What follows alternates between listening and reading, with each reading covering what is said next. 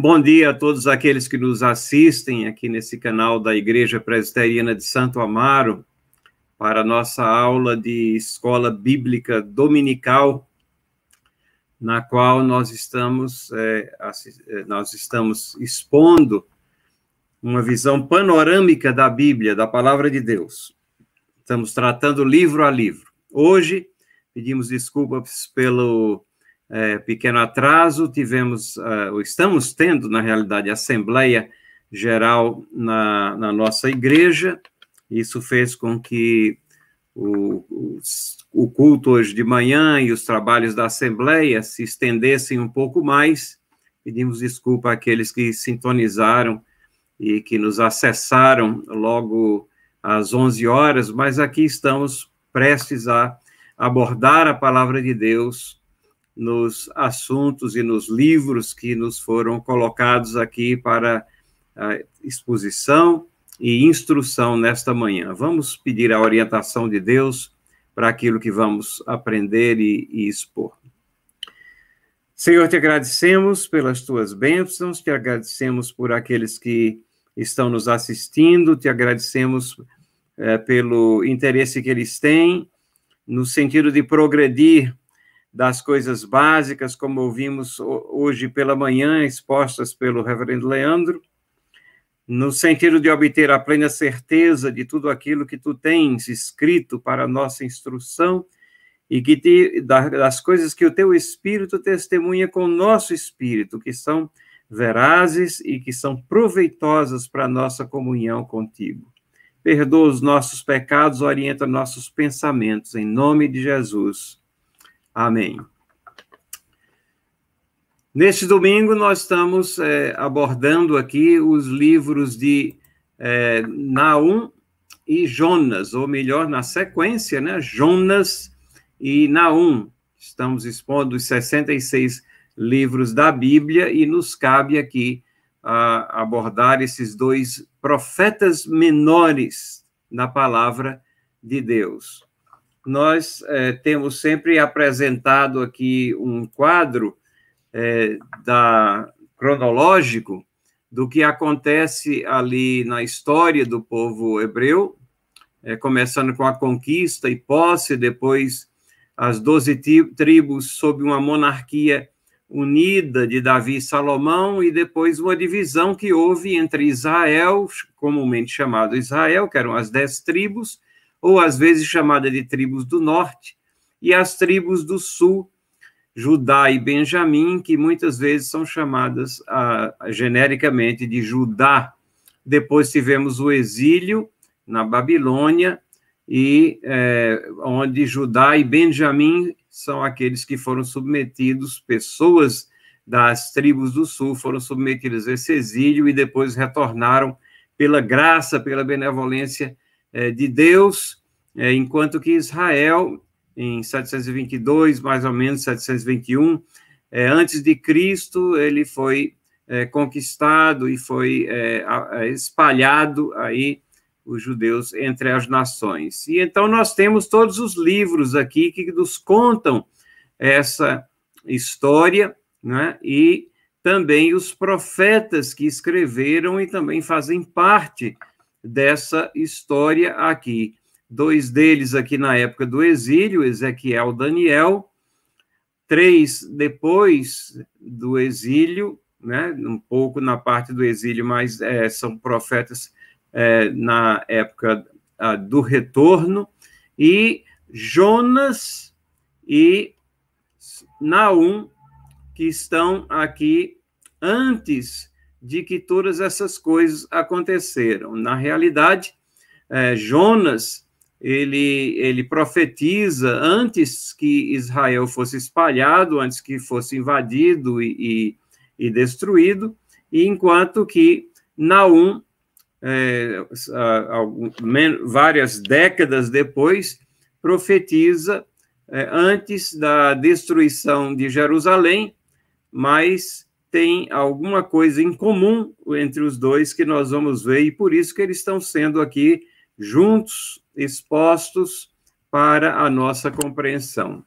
Vamos dar uma olhada já no livro de Jonas, o tema do livro de Jonas. É um livro que é muito conhecido, muito lido, as crianças gostam muito também da história de Jonas, é, e nós temos é, ouvido talvez essa história repetidamente, mas o tema desse livro é que o Deus Todo-Poderoso, soberano, ele envia, e assim o faz com Jonas, né? ele acompanha, ele não somente envia, mas ele acompanha, ele disciplina, essa, esse acompanhamento às vezes é seguido de disciplina, ele capacita para as missões que ele envia, mas ele demonstra misericórdia também nas, na mensagem que é, é uh, alvo dessa missão recebida pelo profeta Jonas, por mais intenso que fosse o pecado naquela época da nação a quem ele teria que proferir aquela mensagem. E um subtema que também nós nem sempre estamos em sintonia com aquilo que Deus quer. Nem sempre nós estamos trilhando os passos, caminhando de acordo não com coisas obscuras, mas com coisas que nós sabemos explicitamente que Deus quer e requer de nós. Isso é bem evidente na vida de Jonas, está ali registrado no seu livro, e ali está para nossa instrução também, porque esse não é o caminhar que agrada a Deus. Jonas proferiu e escreve, a sua profecia, escreveu seu livro do reinado de Jeroboão II, 793 a 753 foi esse reinado, antes da invasão do Reino do Norte pela Assíria, que ocorreu em 722 a.C. Nínive, que era a capital dos assírios, ela era uma cidade extremamente tumultuada, mas o exército, ele era um exército enorme, uma ameaça constante, não somente a, a, a Israel, não somente ao povo de Deus, mas a todas as nações vizinhas, eles se constituíam uma ameaça, e essa ameaça foi se concretizando aqui ao longo dos anos. Jonas provavelmente escreveu esse livro no, em torno de 780 antes de Cristo, é, e foi é, contemporâneo de Amós. O livro de Naum. Vamos dar também uma olhada geral aqui no livro de Naum, logo de início. Depois a gente subdivide um pouco o nosso tratamento, tratando de Jonas e, e de Naum. Mas agora vamos dar uma olhada conjunta. Qual é o tema de Naum? Ira e julgamento de Deus. Se você. São é, três capítulos que nós temos aqui em Naum. Se você pegar, você lê de um fôlego só, e o que sobressai aqui é um Deus que está é, irado, é um Deus que está irado justamente todos os seus desígnios, seus preceitos, a sua justiça está sendo é, desafiada, a impiedade ela é enorme. Então Deus derramará o seu julgamento, é uma profecia. Ele é tardio em irar-se, nos diz a palavra de Deus, ou seja, longânimo, ele tem essa habilidade de suportar por um longo tempo uma situação desagradável, mas não cometamos o erro de achar que ele é conivente com o pecado. O julgamento vem em seu devido tempo, é isso que nós temos no livro de Naum. E Naum profetizou no reino de Manassés, é, lá em Judá. A essas alturas, é, o reinado do norte já havia sido invadido, espalhado, mas ele estava lá no reinado de Manassés. Esse rei era um vassalo da Assíria, e os assírios aqui estavam no auge do poder e aterrorizavam todo o mundo antigo. Provavelmente o autor do livro é o próprio profeta Naum, que foi contemporâneo de Abacuque, e ele escreveu em torno de 650 antes de Cristo. A pergunta que deve surgir, ou que pode estar surgindo é, na mente de alguns, é por que esses dois livros juntos aqui? E eu vou responder essa pergunta trazendo aqui alguns, alguns textos dos dois livros, para que nós vejamos a convergência, o ponto de convergência, ou de sobreposição entre esses dois livros. Veja, logo no início do livro de Jonas, nós temos aqui a missão que vem de Deus. Veio a palavra do Senhor a Jonas, filho de Amitai, dizendo: Dispõe-te, vai à grande cidade de Nínive e clama contra ela, porque a sua malícia subiu até mim. Então, é uma mensagem específica para um povo específico, para Nínive, que está lá na Assíria, uma grande cidade. É uma palavra que vem do Senhor diretamente para Jonas. Há aqui a identificação da linhagem dele, filho de Amitai. Jonas é, é uma pessoa real, que tem é, um pai aqui, que é nominado aqui nesse verso, e o teor dessa mensagem é muito claro também, clama contra ela, porque a maldade, a malícia ali existente subiu até mim. As coisas afloravam assim de tal maneira que Deus manda esse servo de Deus especificamente lá para aquela cidade com essa mensagem. Naum, logo no início de Naum, Sentença contra Nínive. Notaram alguma é, diferença aqui? É, poderíamos classificar a, a, Jonas como tendo uma mensagem para dar, mas Naum não, ele, ele já particulariza aqui e é uma sentença. O julgamento já foi feito, já foi tudo pesado na presença de Deus, e agora é uma sentença que é lavrada para ser executado. Livro da visão de Naum, o Elcocita, também é, aqui é traçada a sua origem ah, geograficamente, a, a, sua região, mas demonstrando também que Naum é uma, um personagem real que, que existiu e que é, tem, foi escolhido por Deus para registrar aqui aquelas palavras daquela sentença que foram proferidas contra Nínive. O verso continua, o verso 2, o Senhor é Deus zeloso, vingador, o Senhor é vingador, cheio de ira, o Senhor toma vingança contra os seus adversários, reserva indignação por os seus inimigos. Viram agora o porquê do tema ser a ira de Deus aqui em Naum. Mas o que é que nos chama a atenção aqui, logo no início desses dois livros? O que é que há de comum entre esses dois livros? A cidade de Nínive.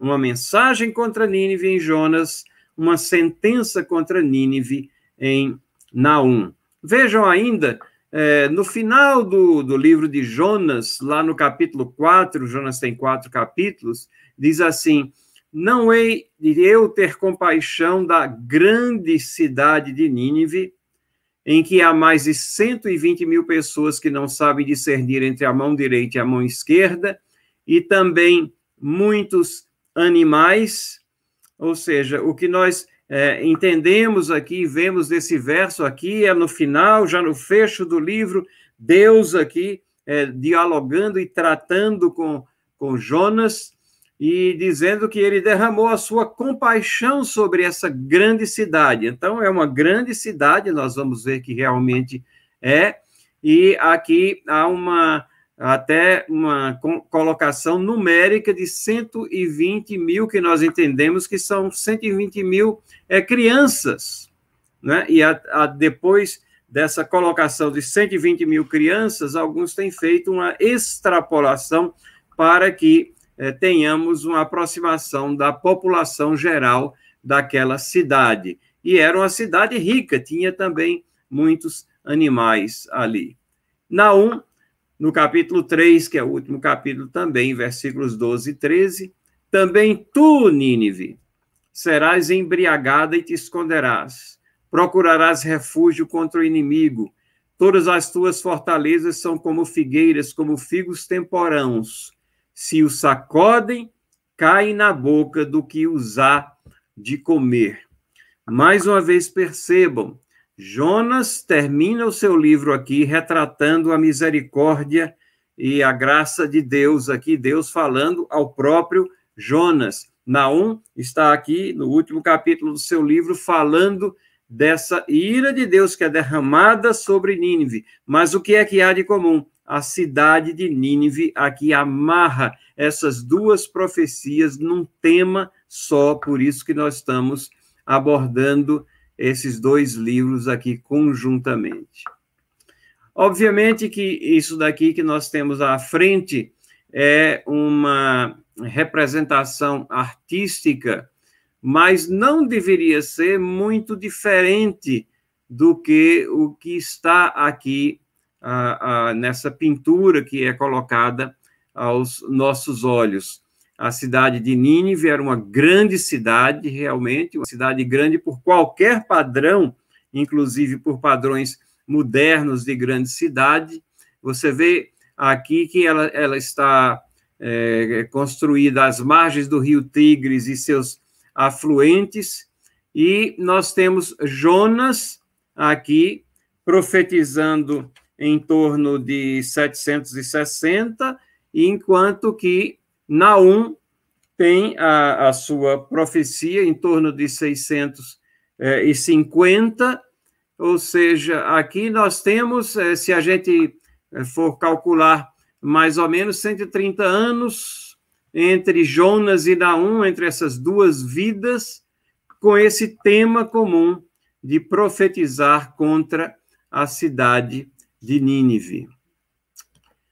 É, o historiador Didório Sículos é um historiador grego, ele viveu de 90 a 30 antes de Cristo, e ele registra uh, essas medidas aqui. Nós não sabemos a, a, confiabilidade total de todos esses números, mas é o registro mais antigo que nós temos, assim, das medidas de Nínive. Ela tinha um perímetro de 108 quilômetros. As muralhas, diz ele, tinham 30 metros de altura. 30 metros de altura é quase a altura de um edifício de 10 andares tão largas que três carruagens poderiam trafegar lado a lado em cima delas. Uma curiosidade aqui. É, torres, você vê aqui na própria figura, tem, você tem a muralha e você tem algumas torres que são maiores. Na do registro de Didórios, é, de Doros, é, nós temos é, que essas torres é, é eram em número de 1.500 e com altura de 60 metros. Então, elas, de acordo com ele, elas deveriam ser mais altas até nessa pintura do que elas estão aparecendo. A população, estimada em cerca de um milhão de pessoas. Mas uma coisa que é muito importante: a história, o registro da história, que era uma cidade que era considerada impossível de ser invadida, exatamente por essas muralhas, por essas torres, por essas fortificações que a cidade de Nínive tinha.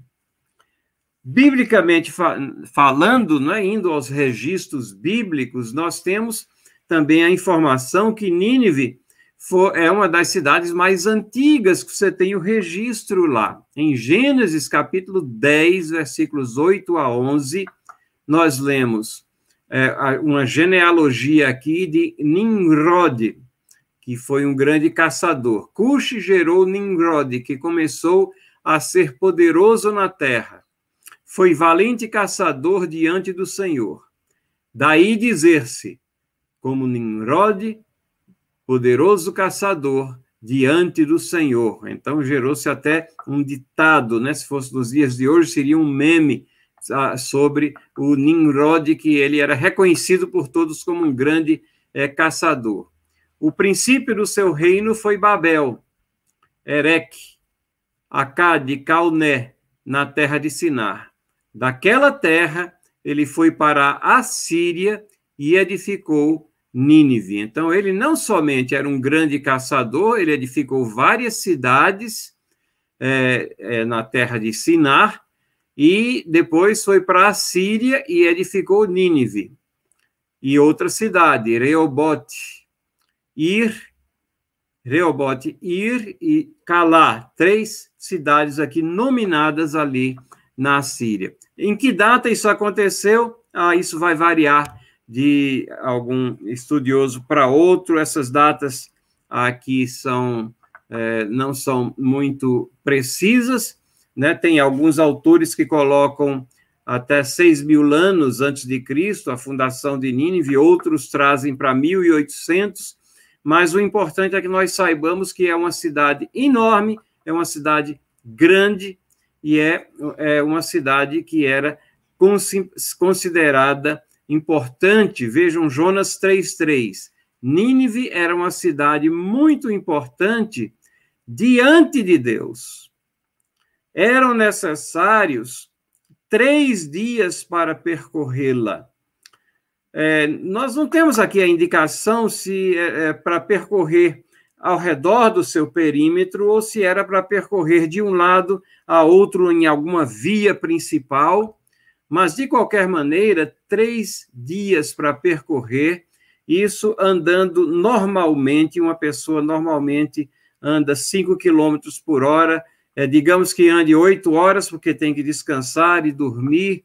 Então, você tem no total aí 120 é, quilômetros é, em três dias, é, que é uma distância mais ou menos do centro de São Paulo até, até Campinas, ou até um pouco mais além é, de Campinas. E tudo isso era uma cidade, uma cidade que estava ali espalhada. Obviamente que nós sabemos que dentro dessas muralhas existiam também, provavelmente, pastagens, o gado era ali abrigado, as manjedouras e tudo mais, por aquela menção que havia muito gado lá, e porque naquele tempo deixar o gado fora da cidade era deixar ele desprotegido para alimentar quaisquer inimigos que viessem, né? Então, tudo que era possível compactar dentro das muralhas era colocado e também não havia limitação de espaço, muito menos na, naquela época do que hoje, né? Então, essa, essa cidade se espraiava por um, uma área muito grande. Particularizando agora, já dividindo, mas cientes de que esses dois livros tratam desse assunto, que é Nínive, vamos ver a nossa visão aqui mais focada em Jonas, que expressa a misericórdia de Deus e eu disse que expressa nesses quatro capítulos. Primeiro, Jonas recebe a missão e foge dela. Isso está no capítulo primeiro. Jonas recebe aquela missão bem direta que nós já fizemos referência a ela. Vai para Nínive, não tem como errar, né? Está dando é, o endereço para onde ele tem que ir, está dando o conteúdo da mensagem. Deus é bastante preciso nisso e é, Jonas não tinha que fazer mais nada a não ser obedecer a Deus. Mas o que é que Jonas faz? Ele segue na direção oposta a Nínive. Em vez de seguir o caminho de Deus, ele escolhe aquele que vai em sentido oposto àquele que Deus havia delineado é, para ele. E aí, no meio dessa, dessa jornada, e no meio dessa desobediência há uma grande tempestade. Jonas está num navio, né? E uh, ontem eu comentava aqui, porque a viagem de onde Jonas estava para Nínive seria uma viagem por terra. Agora ele está no navio, que certamente é mais confortável do que sair andando, né? Por, por aquela uh, terra lá ou com algum deslocamento por terra mas esse conforto ele é abalado ali para naquele navio tem, é submetido a grandes ventos, uma grande tempestade e os é, todo o capitão, marinheiros e todo mundo que está no barco está em polvorosa e sem saber o que fazer e Jonas está tranquilamente dormindo lá embaixo quando é, e, e, cai em si, é? ele é acordado e cai em si, e ele diz: é, é, me lancem fora do barco, porque tudo essas coisas que estão acontecendo aqui são, estão acontecendo por minha causa. E aí, no capítulo 2 também, nós vemos é, que ele é lançado do barco. No capítulo 2, fala então desse grande peixe é, que vem e engole Jonas, e da, de dentro do peixe, ele faz uma súplica extensa a Deus, uma súplica por livramento. Deus o livra, mas reafirma essa missão lá no capítulo 3. E a missão é a mesma, exatamente a mesma. Vai, prega a Nínive, e ele tem que fazer começar do zero. Jonas, começa do zero. Né? Vou, é, vou colocar você aqui no início e agora cumpra com a sua missão. E ele se desloca, então, para Nínive e prega àquela cidade, uma cidade, como nós vimos, que demora três dias você andando ali por ela para que possa é, cobri-la, atravessá-la de alguma maneira. Capítulo 4 é bem curtinho. Capítulo 4, você tem é, uma descrição de Jonas se retraindo e, e vai até um local aonde ele espera ver dali a destruição que Deus vai mandar sobre a cidade. Só que a pregação que foi feita, ela foi aplicada pelo Espírito Santo de Deus e há conversão, há arrependimento, há derramamento da misericórdia de Deus. E então Deus retém o seu julgamento, a sua destruição que havia sido pregada pelo profeta. Jonas está contente com aquilo. Ah, deu fruto a minha pregação? Não, ele está extremamente irritado. E irritado contra Deus. E lançando na cara de Deus que eu sabia que isso ia acontecer, porque tu és um Deus bondoso, como se isso fosse um defeito da parte de Deus. E ainda assim, ele está sendo alvo da misericórdia de Deus também. Ele está ali sob um sol inclemente, Deus manda uma aboboreira para cobrir o sol e ele fica ali aliviado do calor. E essa pintura que está aqui à nossa direita mostra ele olhando para aquele ramo ali, olhando para o céu.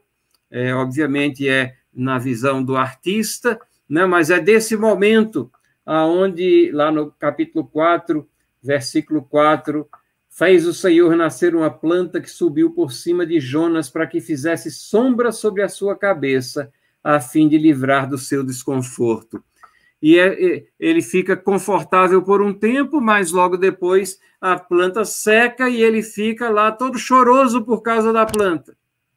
E aí Deus vem e dá a lição, diz: Você está preocupado com a planta e eu não vou me preocupar é, com aquela cidade. E aí é aquele verso que nós já lemos que fala do número de 120 mil que ah, estavam ali, 120 mil crianças, além de todos os outros é, que estavam naquela grande cidade. Então, esse é o esboço de Jonas, e para que a gente, a gente tenha uma uma visão aqui da desobediência de Jonas e da situação geográfica, vejam, Jonas sai desse ponto de convergência entre as linhas amarela, que vão para a esquerda, e a linha vermelha, que vai para a direita. Ali é o porto de Jope. Ele compra uma passagem e ele vai, veja, na direção oposta, ele vai para Tarsis. Né? E é, Tarsis fica onde hoje é a Espanha, e Nínive fica onde hoje é o Iraque. Então, é uma distância enorme. Ele, ele pretendia se deslocar 3.200 quilômetros é, em vez dos 800 que Deus havia mandado para se distanciar da, daquilo que Deus havia mandado para ele. Capítulo 1, versículo 3: Jonas se levantou, mas para fugir da presença do Senhor, para Tarsis. Desceu a Jope, encontrou um navio que ia para Tarsis, pagou a passagem, embarcou no navio para ir com eles para Tarsis, para longe da presença do Senhor. Aqui está a questão. Longe da presença do Senhor. Quantas vezes nós, é, crentes, queremos estar longe da presença do Senhor para seguir os nossos próprios caminhos? E isso é, é algo que é, Deus não se agrada e não é bom para a nossa vida. Tem, sofremos as consequências como Jonas sofreu. Em algum lugar desse trajeto aqui, Jonas é lançado e é engolido pelo peixe. E nós sabemos, vamos saber isso de outros é, textos aqui, que essa, essa permanência dentro do peixe durou três dias e três noites. E então ela deve ter ocorrido já a alguma certa distância. Não, e não sabemos, deixe-me dar um, um zoom aqui da, é, do, desse incidente do peixe, né? Olha, o Senhor ordenou que um grande peixe engolisse Jonas, e Jonas esteve três dias e três noites no ventre do peixe. Então, Jonas, do ventre do peixe, orou ao Senhor seu Deus, e o Senhor falou ao peixe, e esse vomitou Jonas na terra. Notem nesses três versos que é uma agência da parte de Deus aqui. Deus ordenou o peixe que estivesse naquele momento, naquele lugar, que é, engolisse a Jonas, e Jonas, dentro do peixe, ele ora ao Senhor, uma situação de extrema angústia, escuridão total, e o Senhor, então, é que ordena ao peixe que vomite Jonas na terra. Nós não sabemos onde o peixe vomitou Jonas, né? É, não sabemos também que tipo de peixe era esse. Note que normalmente se fala numa baleia, né? A baleia que engoliu a Jonas, mas o texto diz um grande peixe.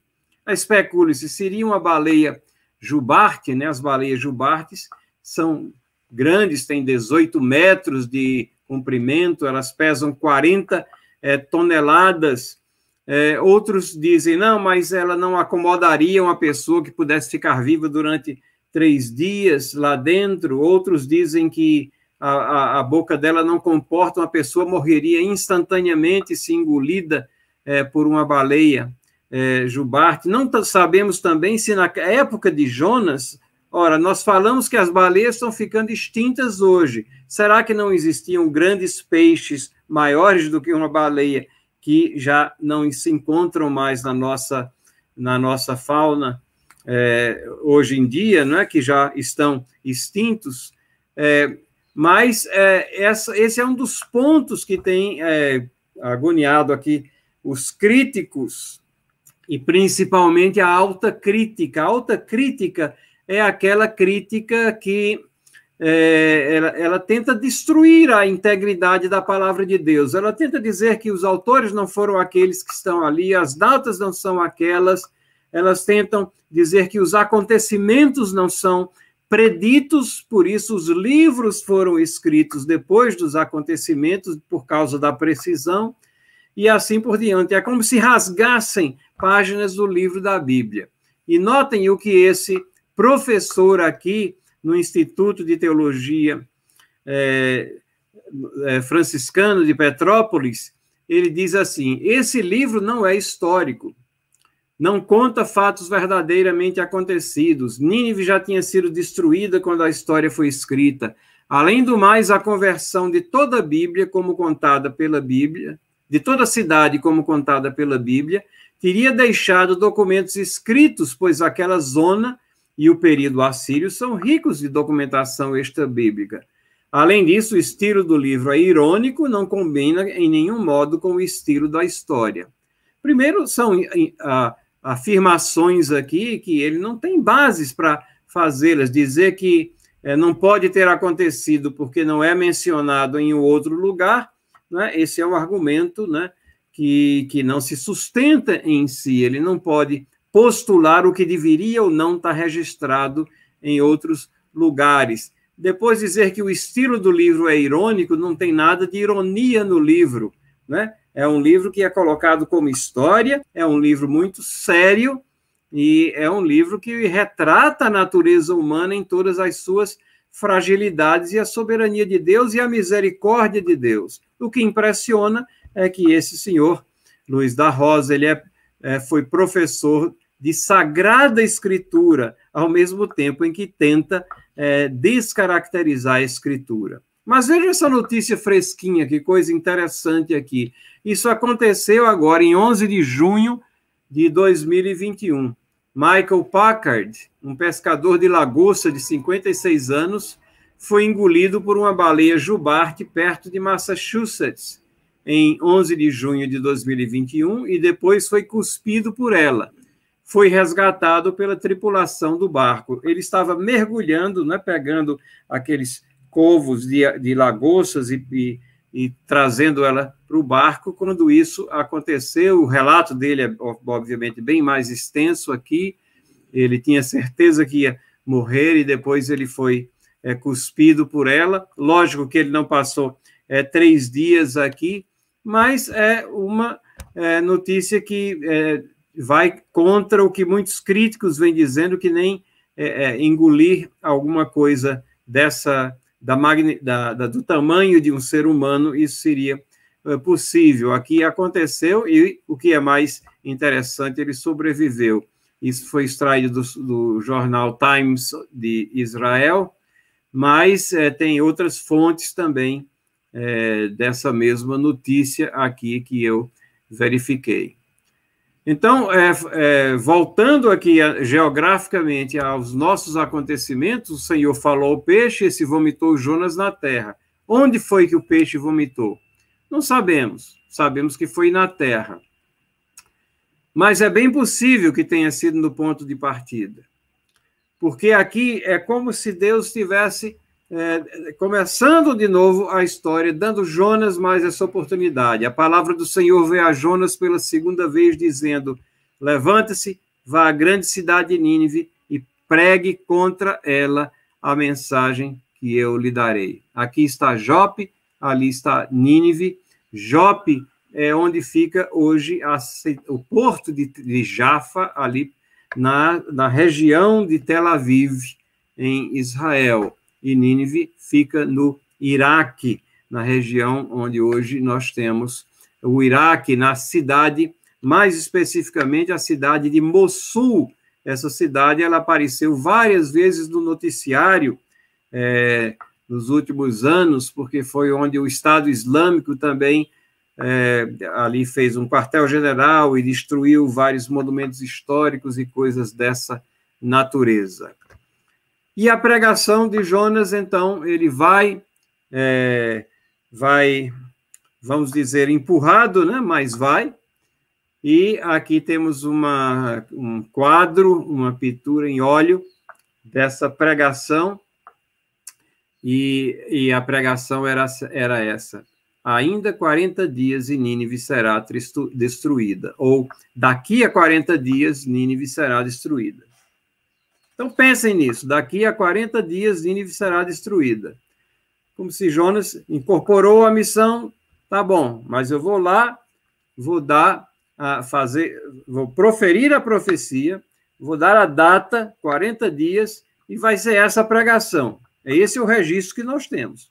Daqui a 40 dias, Nínive será destruída. Três dias ali percorrendo aquela cidade. Daqui a 40 dias, Nínive será destruída.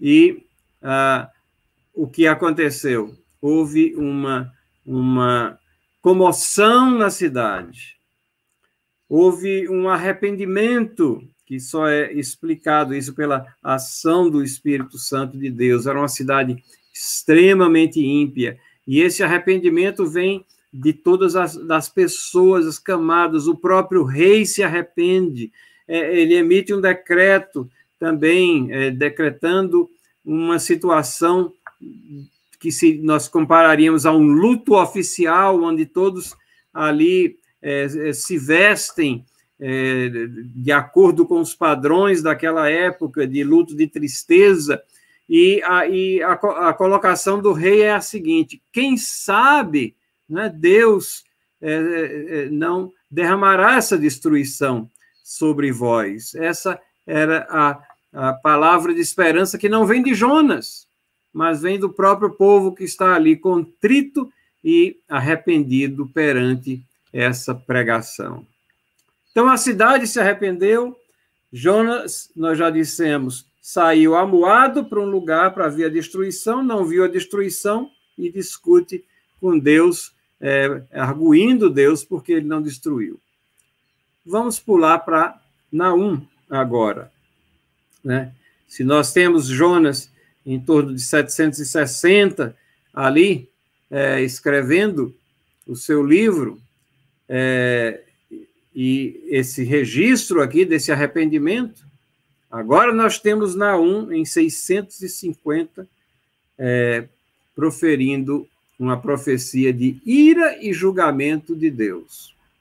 É importante nós nos conscientizarmos é, que a Nínive não havia ainda sido destruída, né? ela estava aqui no, a, no apogeu, e é, mas a, a, a, descrição que Naum faz é extremamente detalhada e os críticos da palavra de Deus dizem é, só podia ter sido escrito isso aqui depois da destruição de Nínive. Isso não pode ser uma profecia.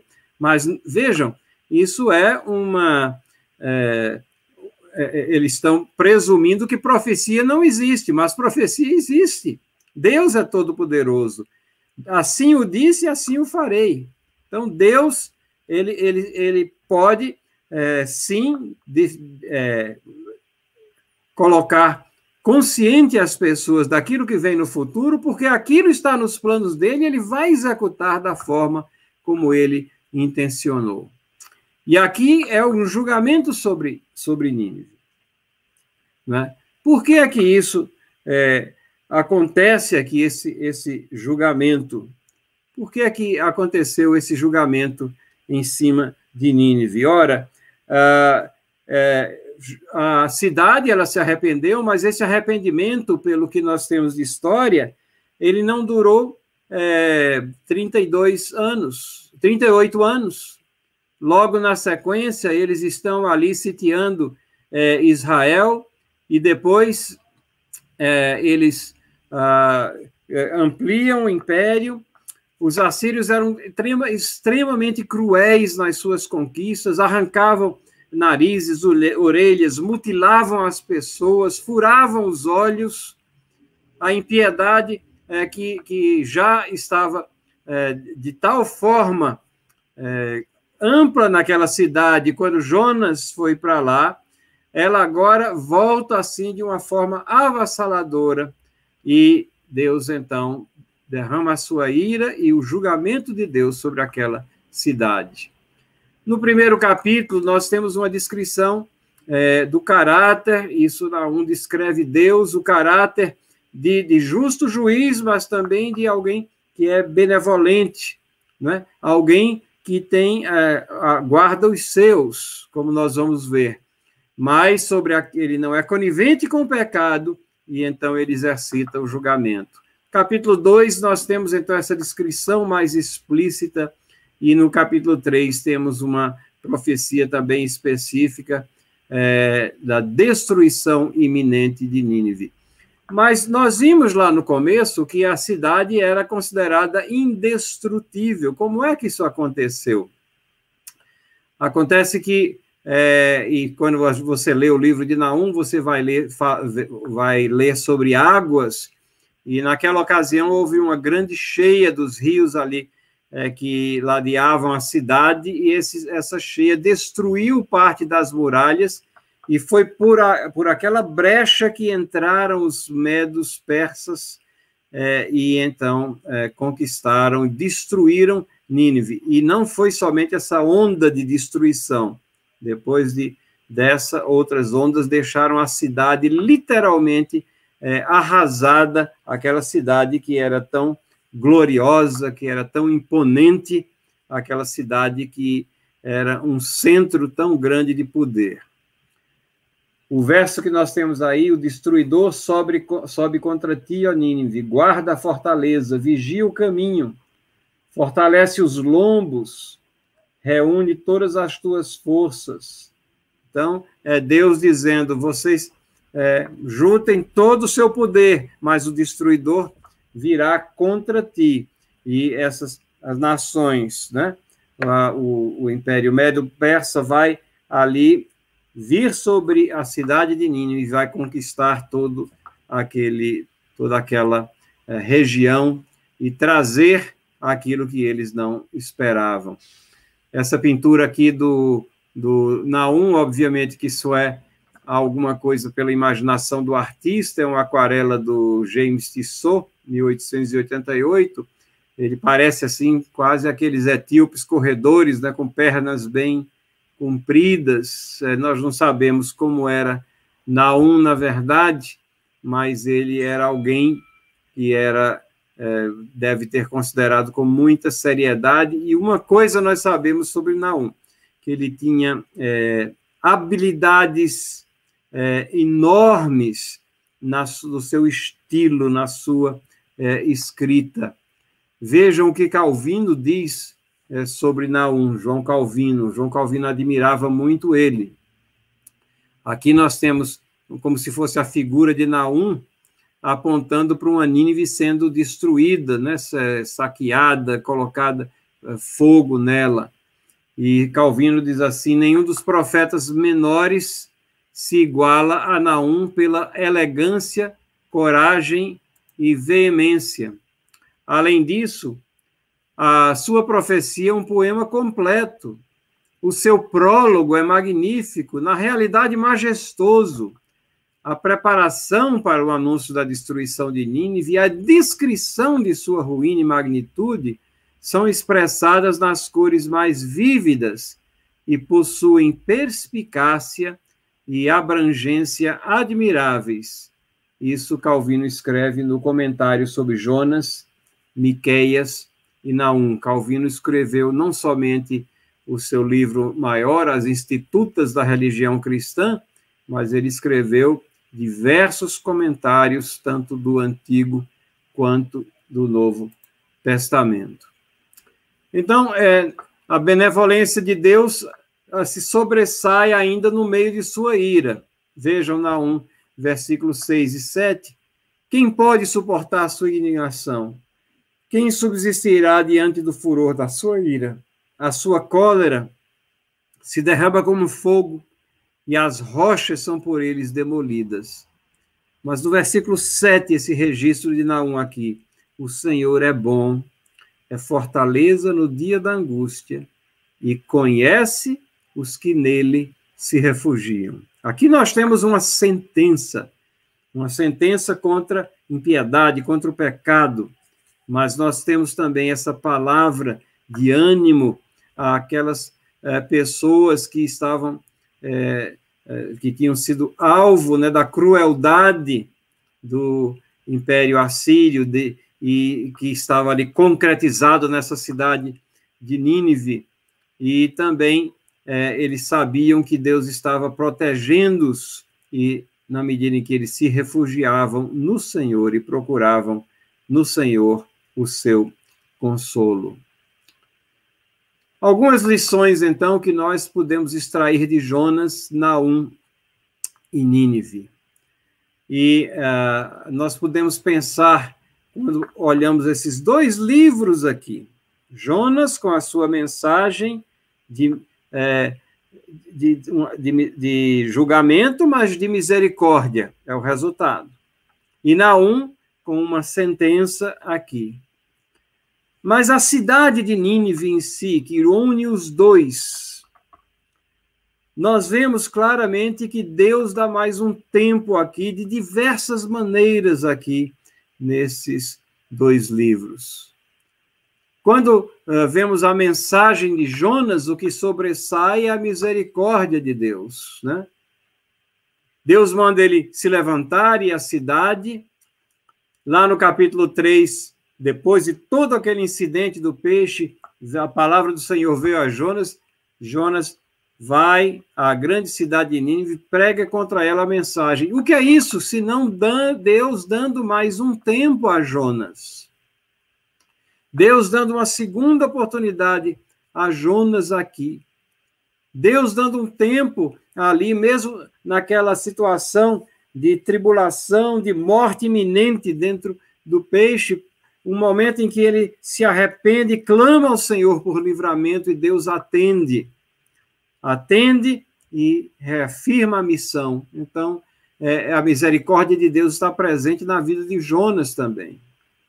Jonas começava a percorrer a cidade caminho de um dia e pregava, dizendo ainda: 40 dias Nínive será destruída. Essa é a mensagem dele, como nós já vimos.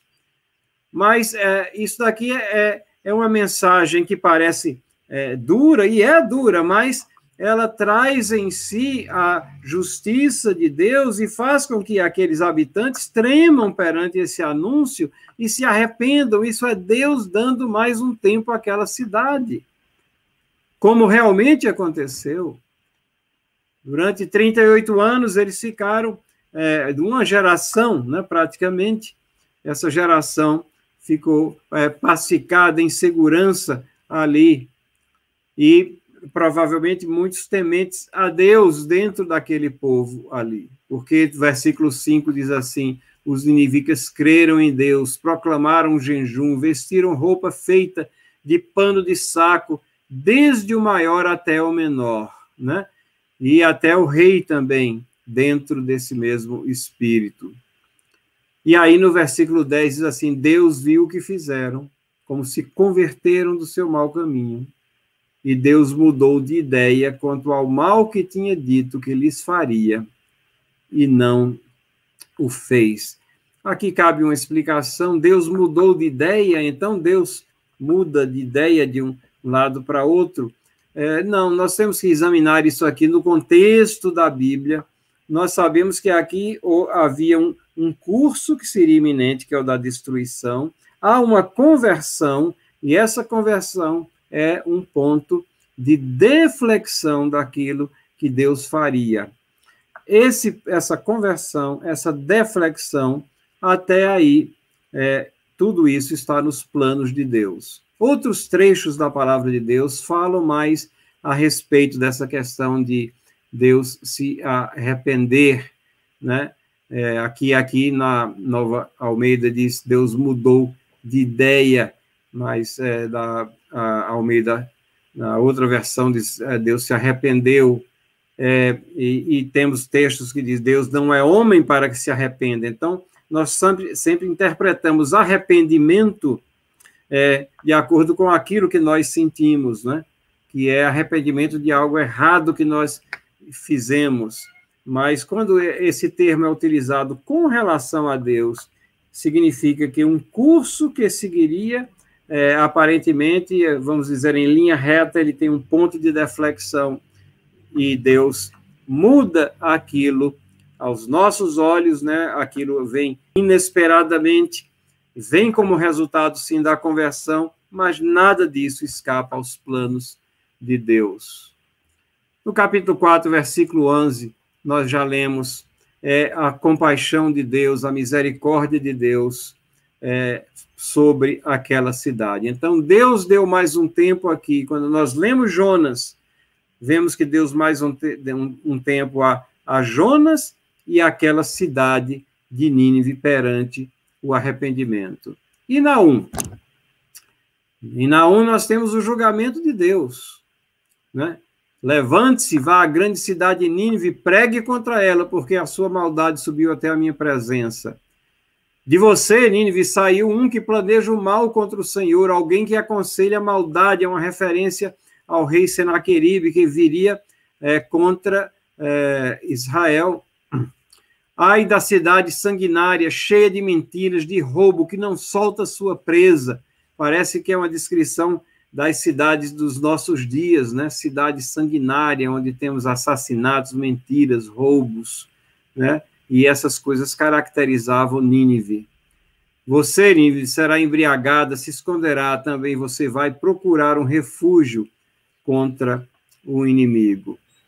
Deus deu mais um tempo, eles ouviram Jonas, eles atacaram Samaria uma geração depois, depois atacaram Jerusalém, e eles foram destruídos em 612 antes de Cristo, ou seja, é, se é, Naum deu, fez a sua profecia em 660, foi depois que Naum fez a sua profecia, as coisas se cumpriram exatamente como estavam profetizadas.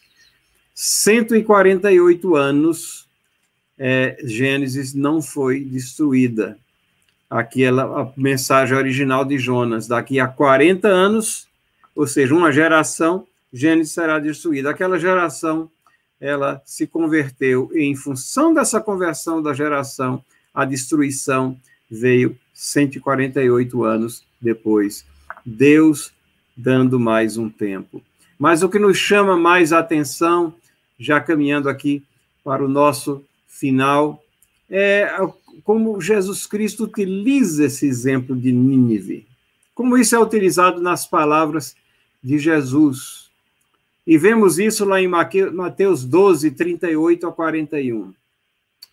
E a passagem paralela em Lucas 11, 29 a 32. Mas nós vamos ler apenas Mateus aqui. Então, alguns escribas e fariseus disseram a Jesus: Mestre, queremos ver algum sinal feito pelo Senhor. Mas ele respondeu: Uma geração perversa e adúltera pede um sinal. Mas nenhum sinal será dado senão do profeta Jonas. Porque assim como Jonas esteve três dias e três noites no ventre do grande peixe, assim o filho do homem estará três dias e três noites no coração da terra. Ninivitas se levantarão no juízo com esta geração e a condenarão, porque se arrependeram com a pregação de Jonas. E aqui está quem é maior do que Jonas. Esse texto, irmãos e irmãs, ele é, ele é admirável.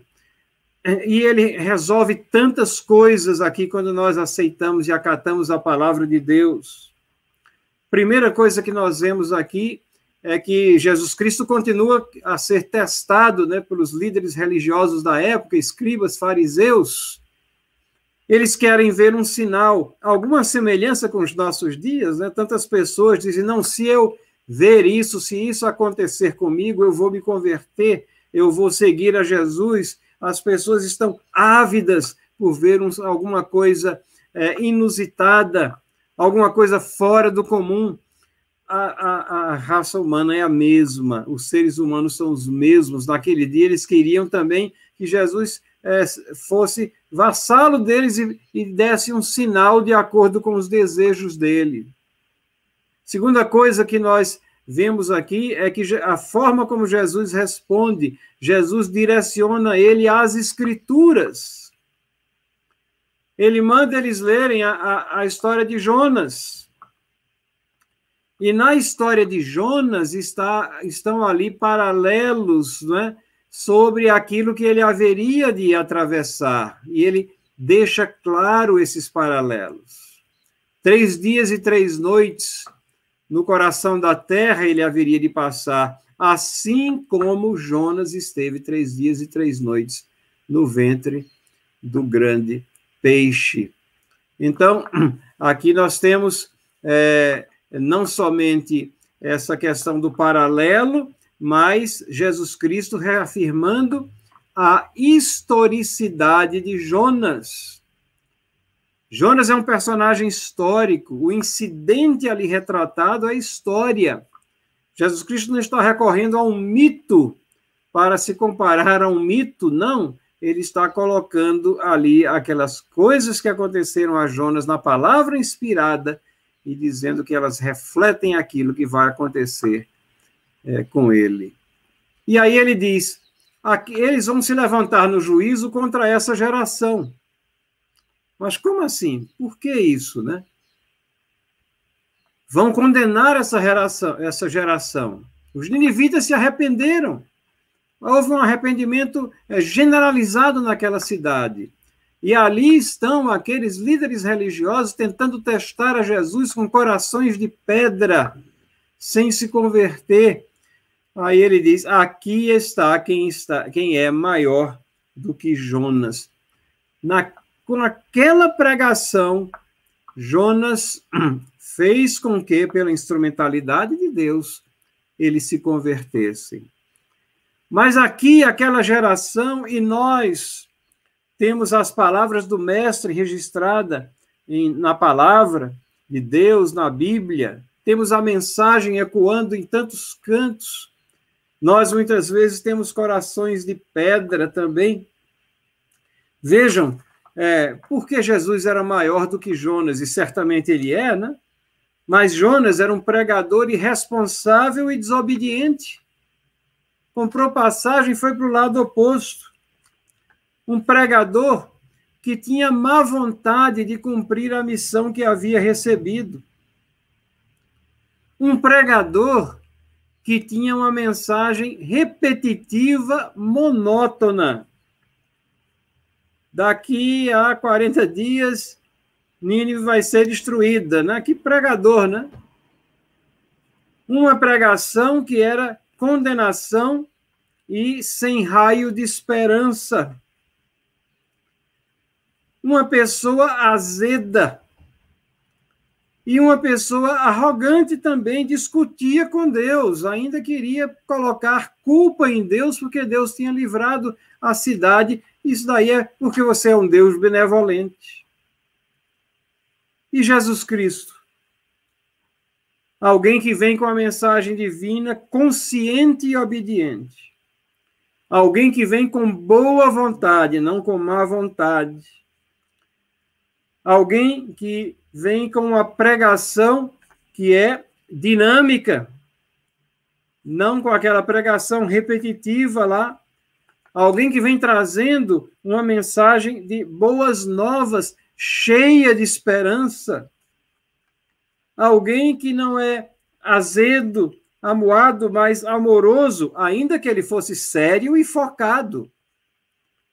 E alguém que não está contestando os atos do Pai, mas em plena harmonia e submissão com Deus Pai. Então, certamente, nós temos alguém maior do que Jonas e eles não estavam dando ouvido. Deus deu mais um tempo à geração de Jesus. E Deus está dando mais um tempo a você. Olhando isso que aconteceu na história. Lembrando as palavras de Paulo lá em Atos capítulo 17, quando ele está falando lá aos atenienses, e Paulo diz assim: O Deus que fez o mundo, tudo que neles existe, sendo ele Senhor do céu e da terra, não habita em santuário feitos por mãos humanas, nem é servido por mãos humanas, como se precisasse de alguma coisa, pois ele mesmo é quem dá a todos vida, respiração e tudo mais. De um só homem fez todas as nações para habitarem sobre a face da terra, havendo fixado os tempos previamente estabelecidos e os limites da sua habitação para buscarem a Deus, se porventura tateando possam achar.